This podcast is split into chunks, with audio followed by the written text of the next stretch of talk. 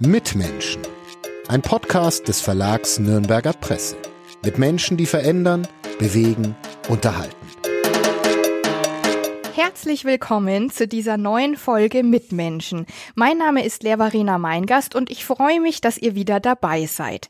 Mein heutiger Gast hat jede Menge zu erzählen und so viel kann ich schon mal vorneweg sagen, sie wird euer Herz berühren, denn sie hat zwei Herzstillstände gehabt, sie war 45 Minuten lang tot und hat eine Herztransplantation bekommen und sitzt jetzt heute hier und strahlt und all das hat sie erlebt, bevor sie noch 30 Jahre alt war. Sie lebt nun seit mehr als zwei Jahren mit dem Spenderherz und macht sich für das Thema Organspende stark. Das ist die Geschichte von Tamara Schwab aus Roth und aktuell steht sie im Finale der Miss Germany. Also ich würde sagen, wir starten direkt in die Folge. Herzlich willkommen, liebe Tamara. Schön, dass du da bist. Hi, danke schön. Ich freue mich auch. Als erstes nochmal herzlichen Glückwunsch zur Top 10 der Miss Germany. Danke. Wie war deine erste Reaktion, als du gehört hast, dass du in der Top 10 bist? Ich glaube, das war tatsächlich ein Oh wow, ähm, da kommt jetzt einiges auf mich zu. das ist auf jeden Fall richtig. Das heißt, du hast nicht damit gerechnet? Nee, also ich glaube, man, man kann nie so richtig äh, rechnen, dass, dass man da einfach jetzt durchzieht sozusagen bis ins Finale, weil so viele tolle Frauen ähm, bei diesem Wettbewerb mitmachen und äh, ja, mit ganz, ganz tollen Missionen an den Start getreten sind, äh, dass man sich da denke ich zumindest, nicht sicher sein kann, dass man da so durchmarschiert. Und wie aufgeregt bist du jetzt, so ganz kurz vor dem Finale? Tatsächlich geht's noch, muss ich sagen, weil ich gerade noch so viel zu tun habe, auch noch in Vorbereitung und so weiter, dass ich eher gerade noch so in diesem Funktionsmodus bin. Aber also sobald ich dann ins Auto mich setze und dahin fahre, steigt dann so langsam die Nervosität. Also das Finale ist am 24. Februar im Europapark Rust, Genau. richtig? Wer jetzt Interesse hätte, könnte das live mitverfolgen. Richtig, genau. Äh, es gibt einen Account auf Twitch von Miss Germany und ähm, an dem besagten Tag, am 24.02. kann man sich live äh, online sozusagen zuschalten und dann mitschauen.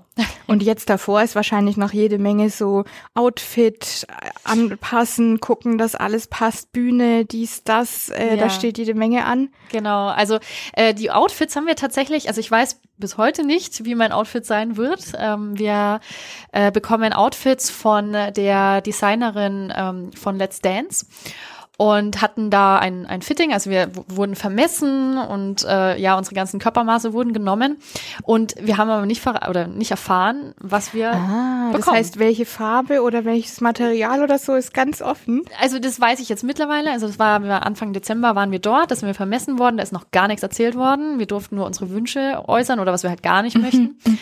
Und ähm, jetzt vor, was war das? Ich glaube vor drei Wochen oder so haben wir Stoffproben bekommen. Also jetzt weiß ich zumindest, welche Farbe sozusagen, welches Material die Kleider sein werden oder der, der Hosenanzug, Zweiteiler, was auch immer.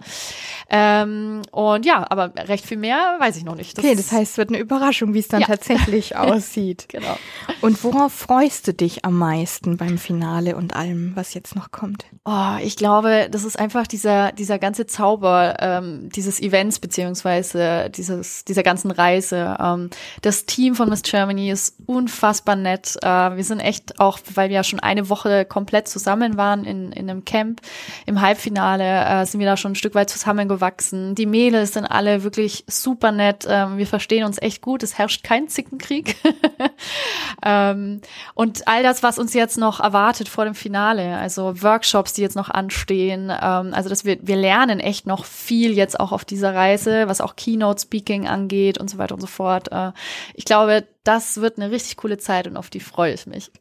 Und was glaubst du, wirst du Miss Germany? Ah, ja, das ist genau das gleiche wie mit dem mit dem Halb äh, mit dem Finale dann. Also kommt man ins Finale oder nicht? Äh, man kann sich da nie sicher sein. Äh, ich gebe auf jeden Fall alles, dass es klappt. Und ob sich dann für mich entschieden wird, mh, das kann ich echt nicht, das kann ich gar nicht sagen. Aber ich werde auf jeden Fall alles geben, dass es vielleicht klappt. Mm, Wie war denn deine Bewerbung bei Miss Germany? Also wie bist du überhaupt drauf gekommen, da mache ich jetzt mit? Mhm. Äh, ganz lustige Geschichte, weil ich, ähm, also ich bin noch selbstständig als äh, Keynote-Speakerin, als ähm, Resilienztrainerin und Autorin. Und ich hatte im Juni letztes Jahr hatte ich einen Vortrag ähm, bei einem Event für Frauen in der Versicherungsbranche. Da hatte ich einen Resilienzvortrag gehalten und im Nachgang habe ich erfahren, dass der Chef von Miss Germany da war.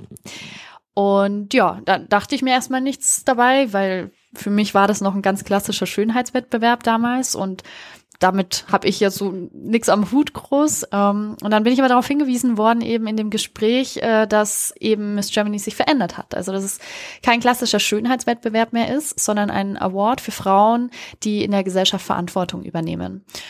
Und ja, dann ist mir gesagt worden, Mensch, das passt doch eigentlich ganz gut zu dir, mach dir doch mal drüber Gedanken.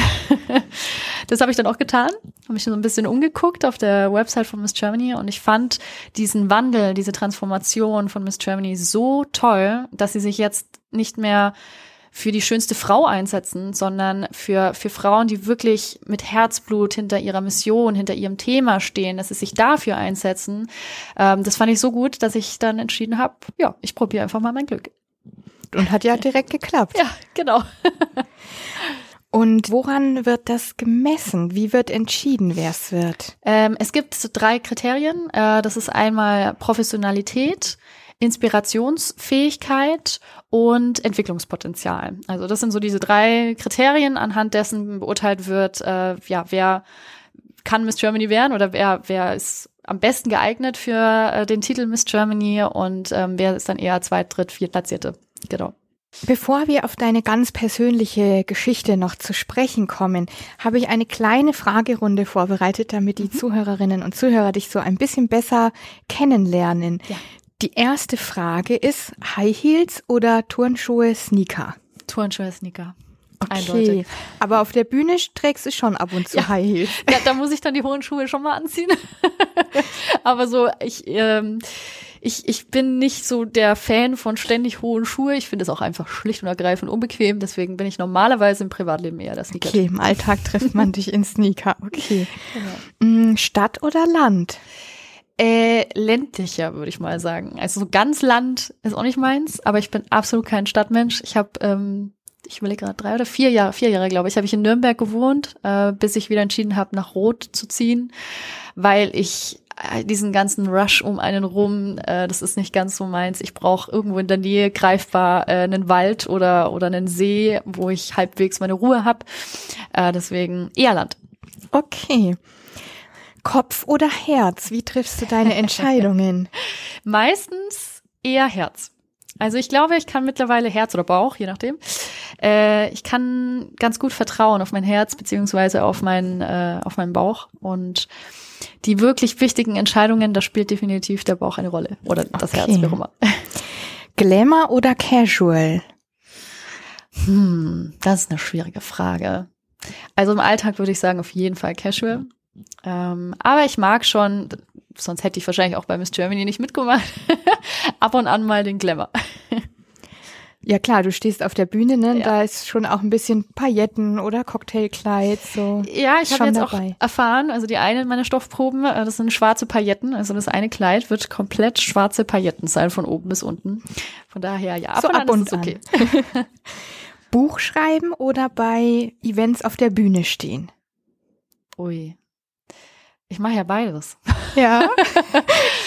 mm, boah. Das kommt total auf meine Stimmung an. Also wenn ich, äh, wenn ich meine Seele sprechen lasse, dann ist es im Buch. Und wenn ich Menschen inspirieren möchte und motivieren möchte mit, mit mir als Person komplett sozusagen, dann eher die Bühne. Und wenn ich mich jetzt entscheiden müsste, wäre es, glaube ich, auf Dauer aber eher die Bühne. Aha, also ich okay, weiß noch spannend. nicht, ob noch mein drittes Buch kommt, bin ich ja, mir nicht genau. sicher. Da reden wir später noch genau. im Detail drüber. Genau, aber es passt ja sehr gut, weil es beschreibt so ganz gut, wie ja, du alle stimmt. Facetten so ein bisschen vereinst, oder?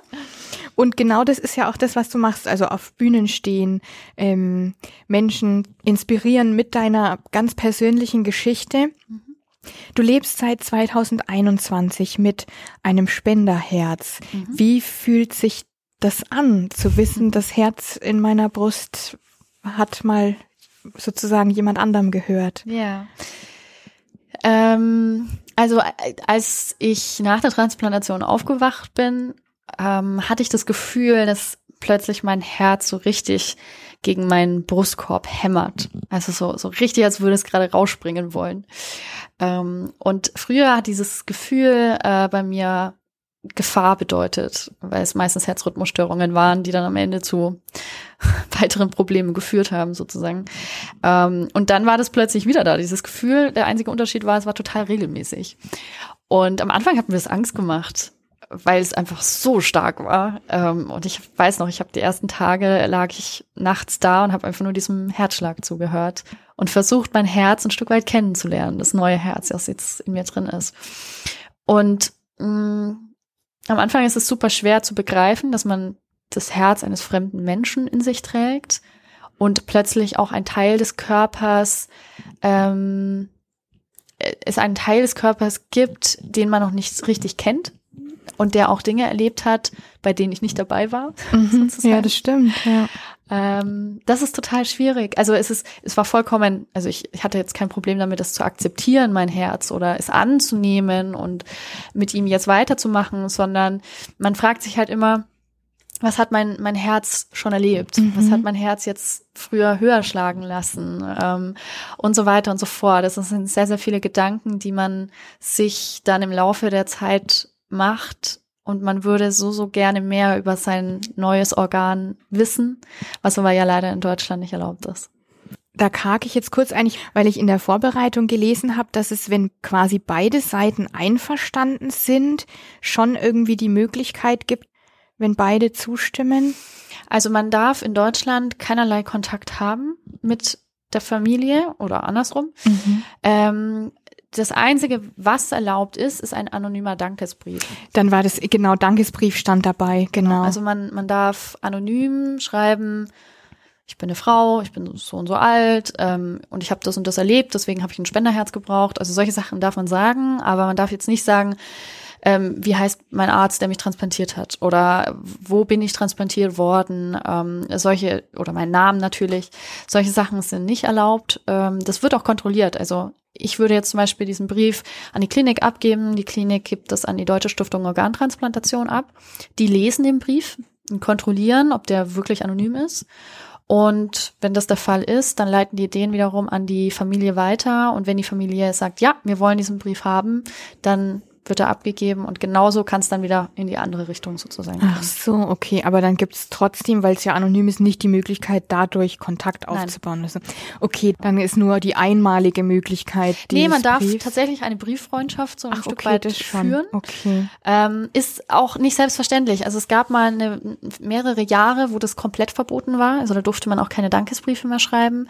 Ich, wenn mich nicht alles täuscht, glaube 2016 ist es dann wieder eingeführt worden. Oder es war 19, ich bin mir gerade nicht sicher, aber auf jeden Fall erst vor kurzem sozusagen. Und ja, und dann darf man regelmäßig hin und her schreiben. Aber sich treffen oder anderweitig Kontakt aufnehmen geht nicht, beziehungsweise darf man auch nicht. Und würdest du es gerne? Also findest du es schade, dass es so ist? Ich persönlich finde es tatsächlich schade, ähm, weil man halt einen Teil seines Körpers nicht richtig kennenlernt. Und ich auch so gerne diese man hat so einen unfassbaren Berg an Dankbarkeit in sich drinnen, den man gar nicht richtig loswerden kann und den man so gerne zumindest an die Familie adressieren würde und ihnen nochmal nicht nur in Form eines Briefes, sondern persönlich einfach nochmal Danke sagen würde. Und das ist leider nicht möglich. Es wird seine Gründe haben, aber wenn ich persönlich frei wählen könnte, würde ich mich total freuen, wenn es möglich wäre und meine Spenderfamilie es wollen würde. Jetzt ist es, wie du es beschrieben hast, natürlich eine totale Ausnahmesituation, ne? diese Herztransplantation durchlebt zu haben und dann ja irgendwo auch ein neues Kapitel letztlich irgendwie dann zu erleben.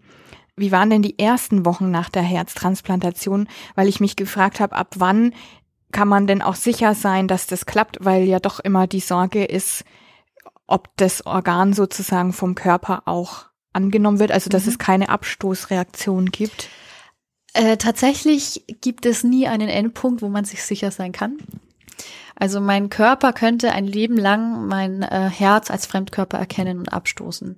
Das liegt schlicht und ergreifend daran, dass äh, ich ja oder mein Herz hat ja eine andere DNA als ich. Und mein Immunsystem ist ja darauf programmiert, DNA, die nicht zu uns gehört, sozusagen auszuschließen und abzustoßen. So wie das bei Viren zum Beispiel ja auch der Fall ist. Und daher würde mein Immunsystem jederzeit oder könnte es jederzeit mein Herz als Fremdkörper erkennen und abstoßen. Deswegen muss ich ein Leben lang Medikamente nehmen, die mein Immunsystem so runterdrücken, also so kaputt machen, in Anführungsstrichen, dass es so blind ist, dass es mein Herz nicht als Fremdkörper erkennt. Und man kann aber sagen, so die, das erste oder die, die kritischste Phase ist so das erste Jahr. Da kann auch am meisten passieren. Da ist man auch am höchsten dosiert, was die Medikamente angeht. Ähm, und dann kann man das sukzessive ein bisschen zurücknehmen, nie komplett ausschleichen lassen, aber es ist auf jeden Fall weniger, weil dann die Gefahr deutlich geringer ist als im ersten Jahr. Okay, wow. Aber dann lebst du trotzdem irgendwo mit einer ständigen Angst, was sein könnte? Ja, klar. Also komplett sorgenlos will ich jetzt nicht sagen, dass ich bin. Ähm, man weiß nie, ob doch irgendwie was passiert, aber man kann ja auch sehr, sehr viel tun. Also regelmäßig meine Medikamente nehmen ist ein ganz, ganz wichtiger Faktor bei der ganzen Geschichte. Regelmäßige Kontrolluntersuchungen. Damit kann man ganz viel vorbeugen. Und eine Abstoßung heißt auch nicht, der Körper stößt jetzt ab und am nächsten Tag mhm. sterbe ich oder innerhalb von einer Stunde sterbe ich, sondern es ist eher so eine Art schleichender Prozess normalerweise, beziehungsweise merkt man das körperlich, wenn dann was ist und dann muss man einfach zum Arzt gehen. Dann kriegt man Stoßtherapien mit Cortison und ähnlichen, um das Ganze wieder einzufangen. Und das hat aber dann nicht sofort zur Folge, dass man ein neues Herz braucht. Wann ist denn zum ersten Mal bei dir so das Thema Herzprobleme aufgekommen? Weil mhm. eigentlich warst du ja eine junge Frau, die mitten im Leben stand. Äh, ja, hm, los ging's bei mir 2016, da war ich 23 Jahre alt. Und da habe ich das erste Mal gemerkt, dass ich so einen Druck auf der Brust habe, so eine ständige innere Unruhe. Also ich bin überhaupt nicht mehr zur Ruhe gekommen. Ähm, ja, und es hat mir irgendwann keine Ruhe mehr, also im wahrsten Sinne des Wortes, keine Ruhe mehr gelassen, äh, dass ich dann doch irgendwann mal zum Hausarzt bin. Äh, der hat ein Langzeit-EKG gemacht und mich postwendend zum Kardiologen weitergeleitet, weil er den Verdacht hatte auf eine Herzmuskelentzündung. Und dieser Verdacht hat sich damals dann tatsächlich bestätigt. Ähm, ich durfte dann zwei Monate nicht arbeiten, anderthalb Jahre durfte ich keinen Sport machen, bis es hieß, jetzt ist es verheilt, jetzt kannst du wieder anfangen sozusagen. Und das habe ich dann auch getan. Ähm, und dann hatte ich ungefähr einen Monat später äh, ganz plötzlich im Fitnessstudio auf dem Ergometer einen Herzstillstand. Also ich habe Kammerflimmern bekommen, mein Herz hat nur noch äh, gezittert und nicht mehr richtig gepumpt. Dadurch ist kein Blut mehr durch den Körper geflossen. Ich bin ohnmächtig geworden und wenig später hat dann das Herz ganz aufgehört zu schlagen. Totaler Schock. Wo, ja. Wobei du auch Riesenglück hattest, oder? Weil Leute da waren, ähm, wie ich gelesen habe, die dir zumindest direkt helfen konnten, was ja schon ein Riesenglück ist, weil das nicht jeder unbedingt hat, ne? Ja, also die Wahrscheinlichkeit, einen Herzstillstand außerhalb eines Krankenhauses überhaupt zu überleben, liegt, glaube ich, bei weniger als zehn Prozent, weil es eben ganz wenig Laien gibt, die dann auch tatsächlich handeln und was tun. Und dann musst du natürlich auch in der Öffentlichkeit auch noch greifbar sein bei Menschen. Also wenn das jetzt alleine im Wald passiert, dann war es das so ungefähr. Ähm, und ich hatte das große Glück, dass ich damals, ich war im Fitnessstudio und es waren zwei Medizinstudenten da, äh, es war ein Polizist da, es war ein Rettungssanitäter da. Also ich hatte die beste Mannschaft, die man sich wünschen kann, sozusagen. Äh, und die haben halt, die haben einen Bombenjob gemacht und dank 45 Minuten Reanimation es geschafft, mir das Leben zu retten und auch so zu retten, dass ich kein Pflegefall danach bin, weil 45 Minuten Reanimation, da wäre es jetzt nicht ungewöhnlich, wenn am Ende dann doch bleibende Schäden bleiben. Boah, also riesen, riesen Glück, aber mehrfach quasi in deiner Geschichte. Daher wahrscheinlich die Dankbarkeit, oder? Dass, dass du sagst, dass du jetzt heute hier sitzt. Absolut. Ist äh, ja Riesenglück tatsächlich. Absolut, ja. Also die Wahrscheinlichkeiten, was das angeht, habe ich wirklich regelmäßig Sex am Lotto gehabt. Im, Im Lebenslotto. Ja, total. Wie war das damals für dich, überhaupt zu realisieren, mein Herz arbeitet jetzt nicht so, wie man es eigentlich erwarten würde? Mm, ja, also das war, kam dann vor allem so nach dem ersten Herzstillstand, war klar, okay, die Nummer, die wird mich wahrscheinlich ein bisschen länger begleiten. Ähm, ich habe dann damals auch, nachdem ich aus dem Koma aufgeweckt wurde, nach dem Herzstillstand, äh, habe ich einen implantierten Defibrillator bekommen. Also der ist mir in die Brust implantiert worden, damit solche Dinge, sollten sie nochmal passieren, ich dann eben sofort von diesem Gerät Hilfe bekomme und keine Reanimation brauche. Ähm, aber damit war klar, also erstens, ich bin schwerbehindert, weil mit einem Defibrillator ist man automatisch schwerbehindert, mit einem Grad von 50 Prozent oder GDB von 50. Ähm, und gleichzeitig war aber auch klar, ähm, ich bin nicht gesund und ich werde wahrscheinlich auch erstmal nicht mehr gesund, ähm, weil mein Herz nicht mehr ganz verlässlich ist. Damals hieß es noch, ich habe wohl eine Narbe auf dem Herz, die diese Herzrhythmusstörungen verursacht. Und Narben kann man bekanntlich nicht mhm. wegmachen. Ähm, und das war schon hart, weil ich war damals, also das ist passiert, da war ich noch 24, kurz vor meinem 25. Geburtstag. Ähm, und mit 24 von heute auf morgen schwerbehindert zu sein und zu wissen, man wird nie mehr richtig gesund, ist schon hart. Absolut. Sehr hart. Für deine Familie sicher auch dann ja. die Sorge zu haben, wer weiß, wie es weitergeht. Ja, klar. Also auch das Erlebnis war natürlich, glaube für uns alle traumatisierend. Ja. Und hat der Defibrillator dann in der Folge sozusagen seine Arbeit geleistet und verhindern können, dass Schlimmeres passiert? Er hat seine Arbeit geleistet, er konnte aber nicht verhindern, dass Schlimmeres passiert. Ähm, ich habe genau ein halbes Jahr später äh, war ich in Ibiza auf dem Urlaub, äh, im Urlaub. Also ich wollte einfach Urlaub machen äh, und ging genau einen Tag gut.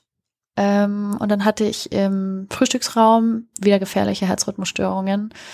Ähm, und das ging Schlag auf Schlag. Also ich habe schon gemerkt, oh, jetzt da passiert gerade was und dann hatte ich schon den ersten Elektroschock von meinem Defibrillator bekommen. Ähm, leider bei Bewusstsein. Das passiert nicht immer. Ich war leider wach. Äh, und dann kam der zweite und der dritte und der vierte und der fünfte äh, Elektroschock. Mm, und dann hast du dann nicht total Panik bekommen? Ja, also also erstens geht so schnell. Also ich glaube, das war innerhalb von einer, weiß ich nicht, einer halben Minute, wenn es hochkommt, diese oh. fünf Schocks.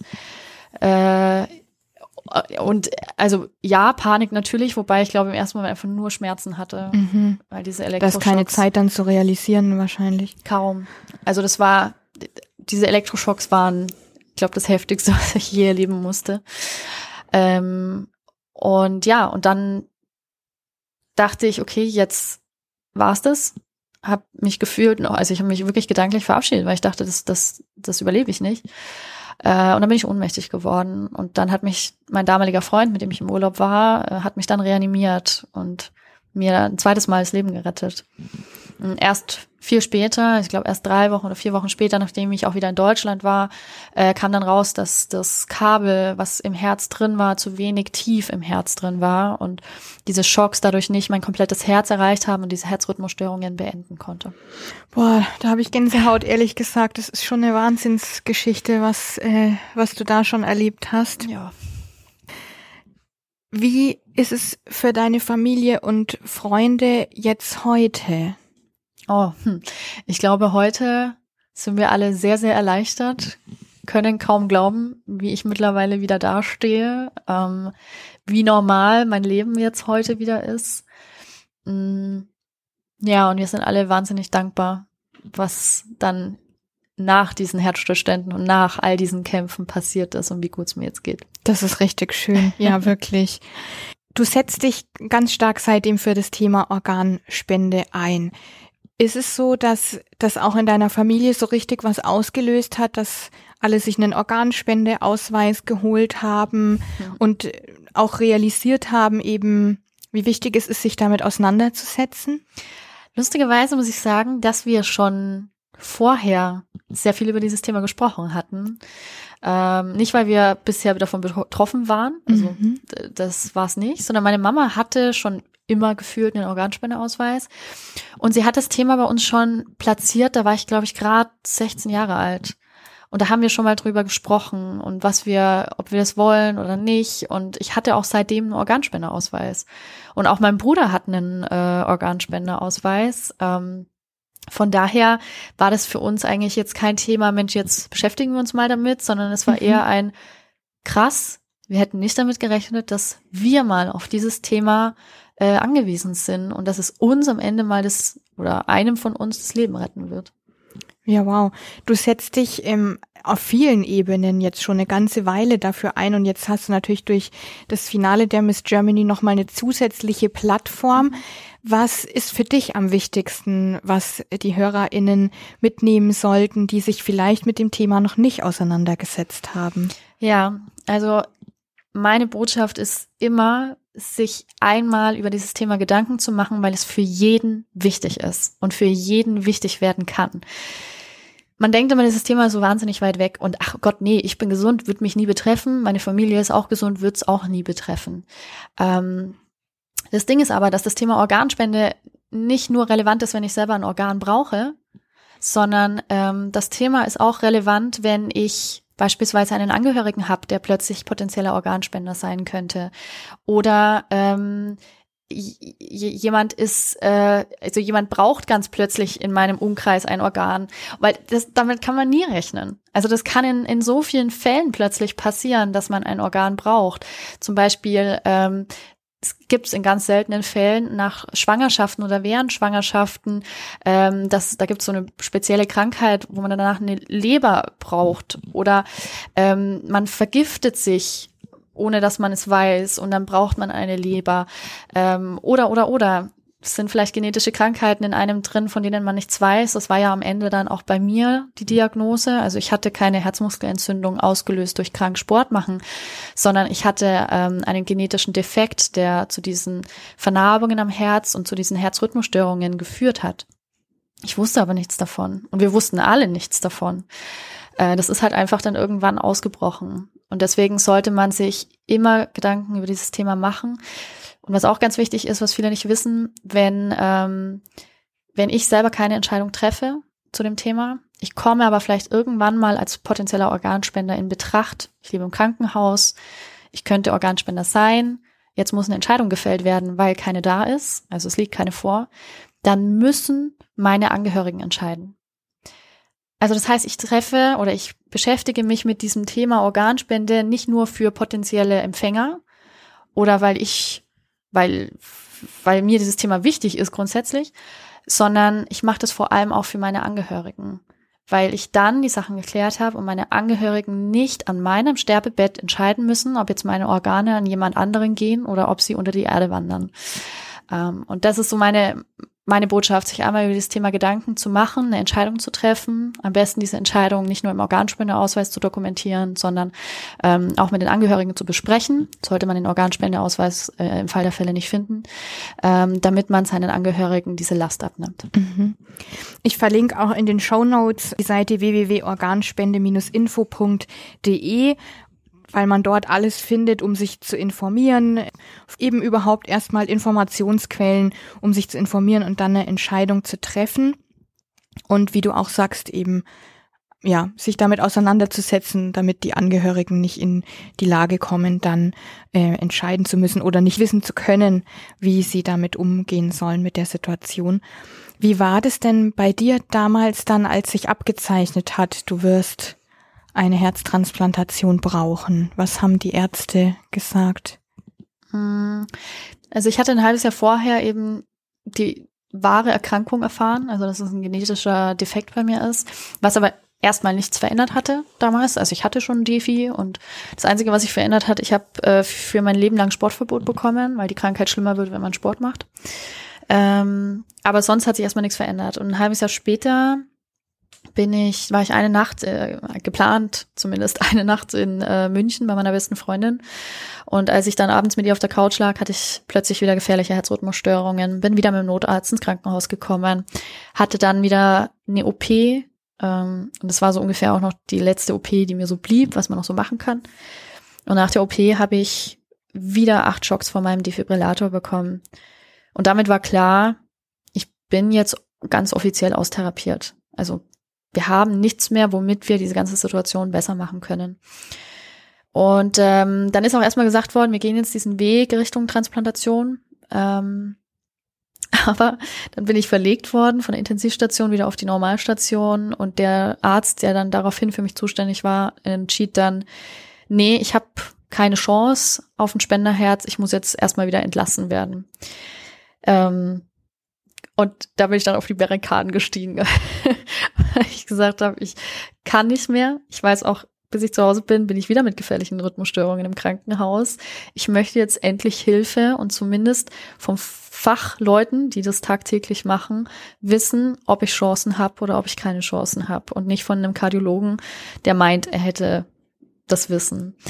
Äh, und so habe ich mich dann mit einer Selbsthilfegruppe zusammengeschlossen. Ähm, die kannten wiederum andere Ärzte, die, mich auch schon kannten, ähm, die aber im Urlaub waren. Die haben dann damals diesen Arzt kontaktiert. Der hat wiederum mir einen Termin in der Transplantationsambulanz in einem anderen Münchner Krankenhaus besorgt, an dem Tag, an dem ich so viele Krankenhäuser in München damals gewesen. Aber mhm. als ich von dem einen Krankenhaus entlassen wurde, bin ich am selben Tag sozusagen dann äh, zu dem anderen Krankenhaus für die Transplantationsambulanz und habe mich dort vorgestellt. Und die Transplantationsambulanz hat mir eben genau an dem Tag, an dem es hieß, ich hätte keine Chance, sagte die Transplantationsambulanz zu mir, ich habe absolut reelle Chancen auf ein Spenderherz. Ähm, und ich bin dann auch gar nicht mehr nach Hause gekommen. Also die haben dann wirklich Schlag auf Schlag alles äh, ja initiiert. Es müssen ganz viele Voruntersuchungen gemacht werden, äh, bevor man gelistet werden kann weil man wissen muss, ob ich ansonsten komplett gesund bin und eine Transplantation überstehen würde, mhm. sozusagen.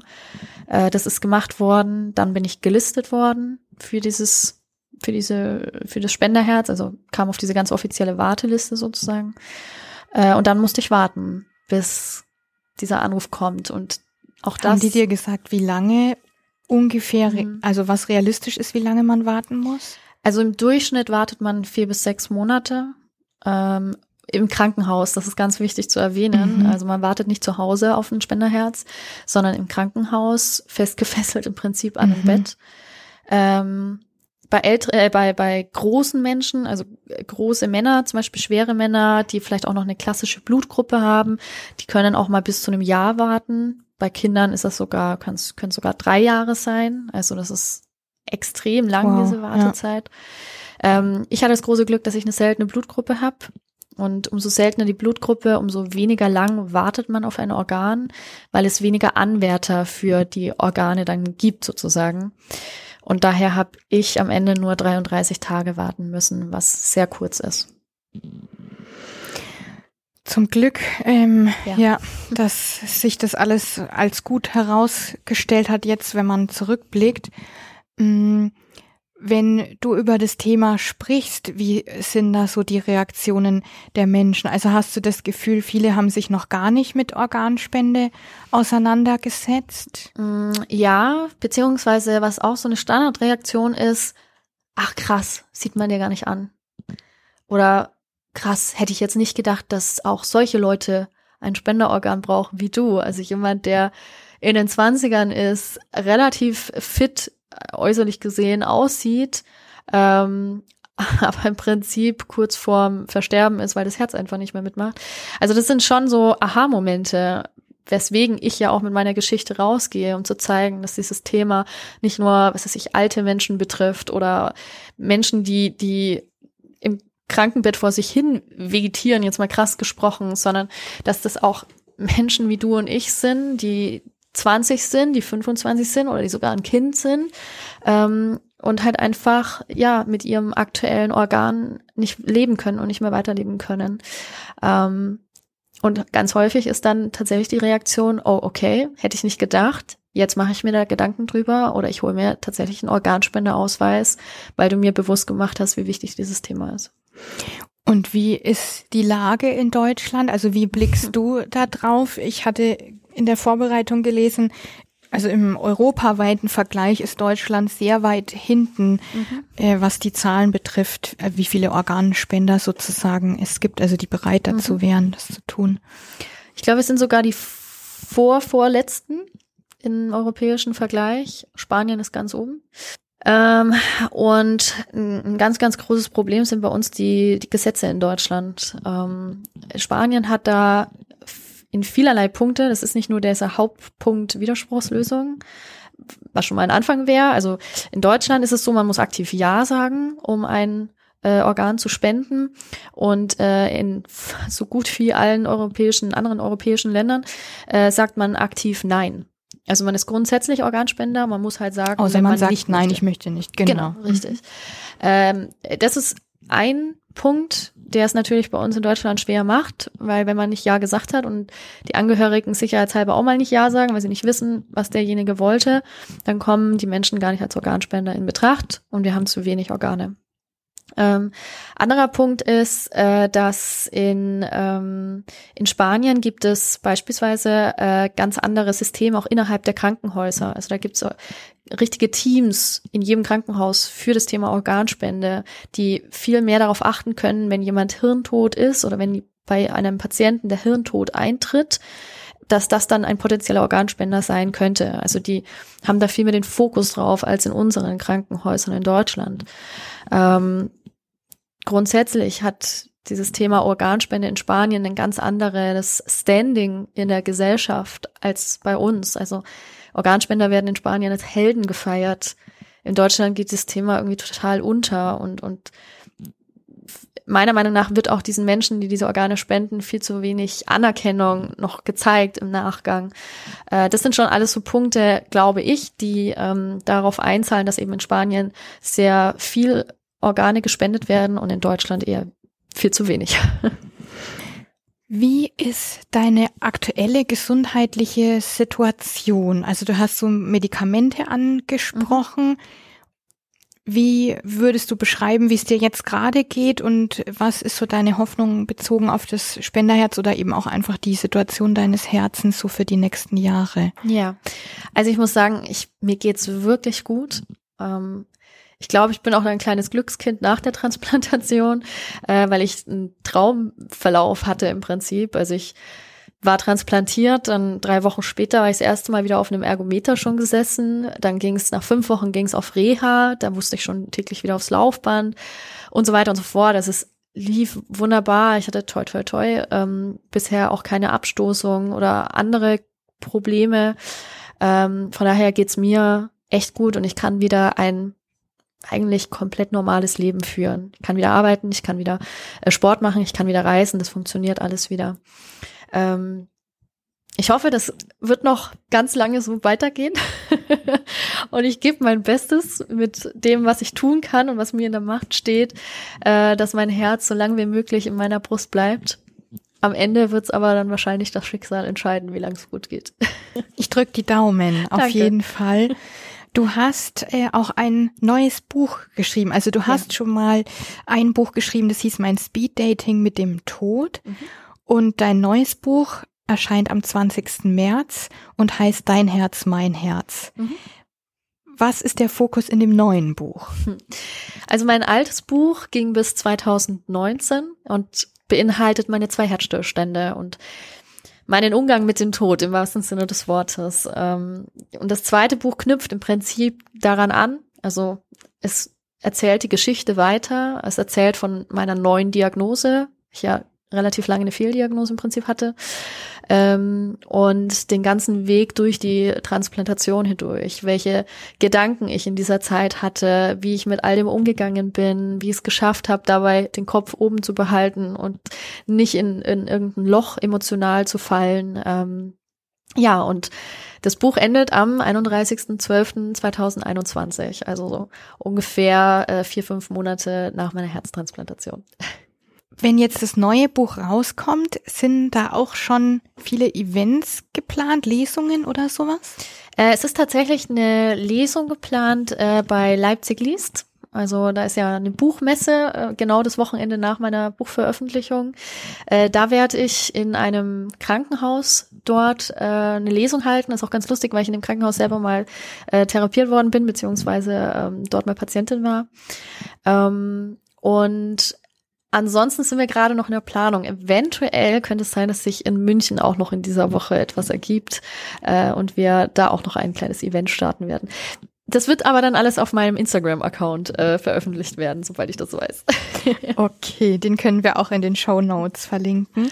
Und natürlich ist ganz viel offen, je nachdem, wie das Finale der Miss Germany ausgeht, oder? Natürlich, ja genau. Ich kann mir jetzt meinen Kalender noch nicht komplett dicht machen, ähm, weil wer weiß, was mit Miss Germany passiert und wie dann die Reise weitergeht. Da wird ja sicher auch noch einiges auf mich warten dann. Der Gewinnerin winken nicht nur 25.000 Euro Preisgeld, sondern auch ein professionelles Management. Was würdest du denn damit machen, wenn du es tatsächlich wirst? Also man muss ja sagen, dass die 25.000 Euro an den guten Zweck gekoppelt sind, also an die Mission gekoppelt sind. Ich kann die jetzt nicht zum Shoppen ausgeben, ähm, sondern äh, für, für die Mission und nicht nur die 25.000 Euro, sondern auch die Manpower von Miss Germany, die dahinter steht. Ähm, und ich würde super gerne eine neue, andersartige Werbekampagne für Organspende ins Leben rufen. Ähm, denn ich glaube, wir müssen viel echter und viel persönlicher werden in der Werbung zum Thema Organspende. Ähm, aktuell haben wir Prominente, die auf den Plakaten zu sehen sind mit der Frage Organspende ja oder nein. Ähm, früher gab es die klassische Hand, die den Organspendeausweis ausgefüllt hat. Aber das weckt in meiner, also zumindest bei mir, keinerlei Emotionen. Und ähm, ich hätte schon noch so den kleinen Wunsch, äh, eine eine, eine ja, Werbekampagne oder eine Aufmerksamkeitskampagne zu starten, in denen echte Gesichter zu sehen sind. So Menschen wie ich, die ihre Story in zwei Sätzen, drei Sätzen erklären und ähm, dieses Thema ein Gesicht, also ein wirkliches Gesicht bekommt. Weil ich glaube, nur so kann man Menschen erreichen.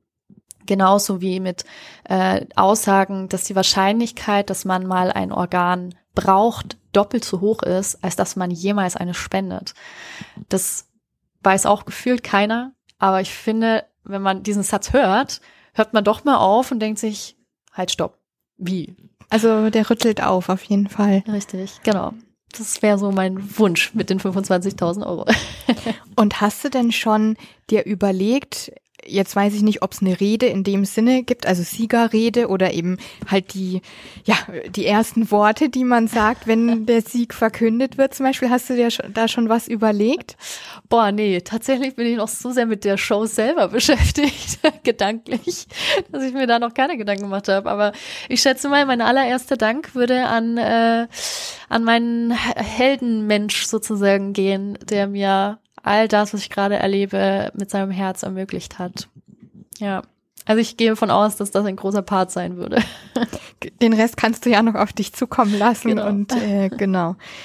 Was nimmst du aus der Zeit bei Miss Germany mit, egal wie es ausgeht? Ah, also wir hatten ja wirklich auch viele Workshops immer wieder. Also wir haben echt viel auch gelernt, ähm, auch gelernt, wie wir es schaffen, unsere Botschaften noch weiter nach außen zu tragen, den Menschen zu verstehen, zu geben, wie wichtig denn unsere Themen sind. Ähm, von daher glaube ich, hat mich das schon auch nochmal ein Stück weit äh, nochmal weitergebracht in, in dem, wie ich mit meiner Mission oder meinem Thema weiter umgehe. Ähm, ich habe ganz, ganz viele tolle, spannende Persönlichkeiten kennenlernen dürfen. Ähm, und es war eine super spannende, schöne Reise. Und ich glaube einfach so dieses Feeling, das werde ich auf jeden Fall mitnehmen. Was möchtest du den HörerInnen zum Schluss vielleicht noch mitgeben? Ah ja, das ist äh, tatsächlich wieder zum Thema Organspende. Ähm, sich einmal Gedanken machen einmal Gedanken machen, Entscheidung treffen, mit seinen Angehörigen darüber sprechen und guten Gewissens sagen können, ich habe mich damit auseinandergesetzt, meine, meine Angehörigen wissen im Fall der Fälle Bescheid. Ähm, macht das nicht zwangsläufig wegen anderen Menschen und für Menschen, die Organe brauchen, sondern macht's im Fall der Fälle für eure Angehörigen, damit sie keine schwierige Entscheidung treffen müssen an eurem Sterbebett. Das würde ich jedem mitgeben und jeden darum bitten. Ein schönes Schlusswort. Dankeschön, Danke. liebe Tamara, dass du da warst und deine Geschichte mit uns geteilt hast. Sehr gerne. Vielen, vielen Dank. Und wenn euch diese Folge gefallen hat, dann würden wir uns sehr freuen, wenn ihr dem Podcast auch eine Bewertung gebt in der App, in der ihr ihn gerade hört. Damit würdet ihr unsere Arbeit sehr unterstützen und wir freuen uns natürlich auch immer über Feedback von euch. Deshalb gebt fleißig Bewertungen und wir sagen Danke und bis zum nächsten Mal. Macht's gut. Mehr von uns gibt's auf nordbayern.de und nn.de.